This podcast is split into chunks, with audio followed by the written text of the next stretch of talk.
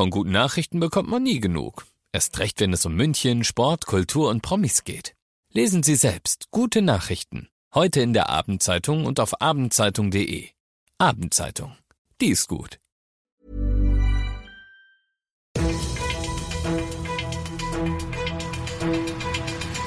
95 5 Charivari. Das München Briefing. Münchens erster Nachrichtenpodcast. Mit Christoph Kreis und diesen Themen. Von wegen Corona-Entlastung. Die Münchner Mieten steigen ungebremst weiter und Obacht Autofahrer, ab heute Nacht gibt's Bauarbeiten auf dem Mittleren Ring.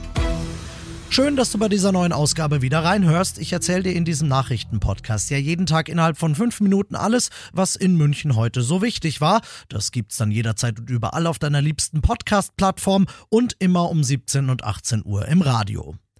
Corona würde, so war die Hoffnung einiger Experten, zumindest in Sachen Münchner Mieten etwas bringen, würde den ungebremsten Anstieg stoppen. Schön wär's gewesen, ist aber nicht. Von einer Entlastung ist überhaupt nichts zu spüren, sagt heute der Marktforscher Stefan Kippes vom Immobilienverband Süd und die heute vorgestellten Zahlen seines Verbandes geben ihm leider recht. Nach einer kurzen Delle im Frühjahr, wo es wirklich mal so aussah, als würde die Nachfrage etwas sinken und als würde sich der überhitzte Wohnungsmarkt bei uns in der Stadt etwas abkühlen können, sind die Mieten jetzt wieder munter am Steigen. Von Frühjahr bis Herbst ist es im Schnitt dreieinhalb bis vier Prozent teurer geworden, ein Haus in München zu mieten, das ist also schon mal scheiße für alle Familien. Und auch die Preissteigerung bei Wohnungen wird, so prognostizieren es die IVD-Forscher, bis Jahresende noch die aktuell eh schon saftige Inflationsrate von 3% überflügeln. Das ist also scheiße für alle, von der weniger gut verdienenden Familie bis hin zum Single. Dagegen hilft nur eins, nämlich bauen, bauen, bauen. München sei die Stadt der Megamieten, heißt es heute vom Mieterverein München, der deshalb an die neue Bundesregierung appelliert, endlich die entsprechenden entsprechenden Maßnahmen einzuleiten, denn vier Jahre Stillstand würden laut dem Mieterverein bedeuten, dass mehr und mehr Münchnerinnen und Münchner ihre Wohnung verlieren werden. Du bist mittendrin im München Briefing und nach dem ersten großen München-Thema schauen wir auf das, was Deutschland und die Welt heute so bewegt hat. Und da sind wir schon bei der neuen Bundesregierung. Klar, sei sie anfangs erstmal ein Zweckbündnis, sagt FDP-Chef Christian Lindner. Dennoch wird er seine Partei nach dem einstimmigen Ja des Vorstands und der Bundestagsfraktion heute in Koalitionsverhandlungen über eine Ampel mit der SPD und den Grünen führen, denn Deutschland braucht eine stabile Regierung. Deutschland darf nicht führungslos sein.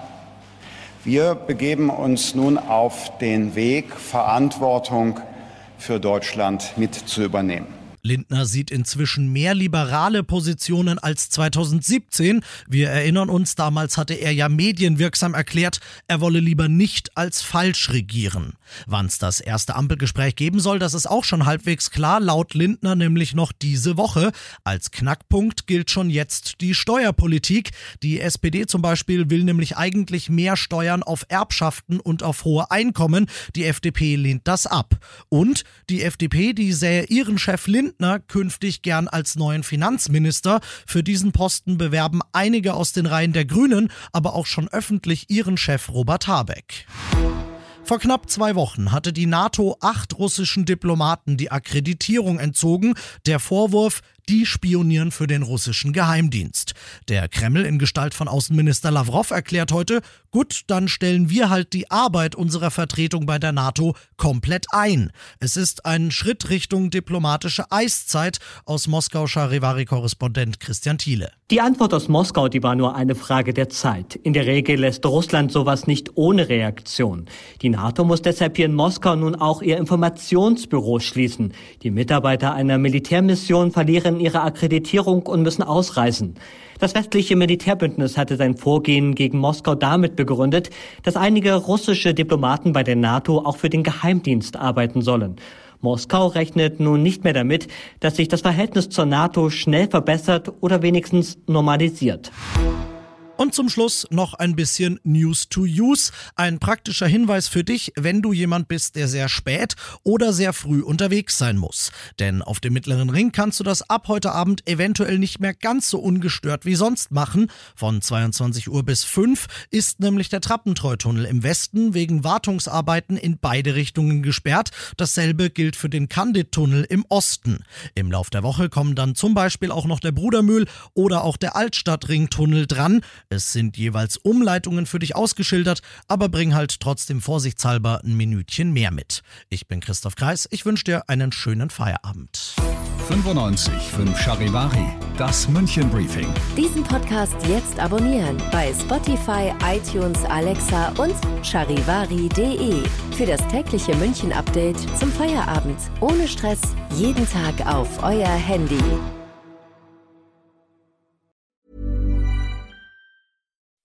When you make decisions for your company, you look for the no-brainers. If you have a lot of mailing to do, stamps.com is the ultimate no-brainer. Use the stamps.com mobile app to mail everything you need to keep your business running with up to 89% off USPS and UPS. Make the same no-brainer decision as over 1 million other businesses with stamps.com. Use code program for a special offer. That's stamps.com, code program.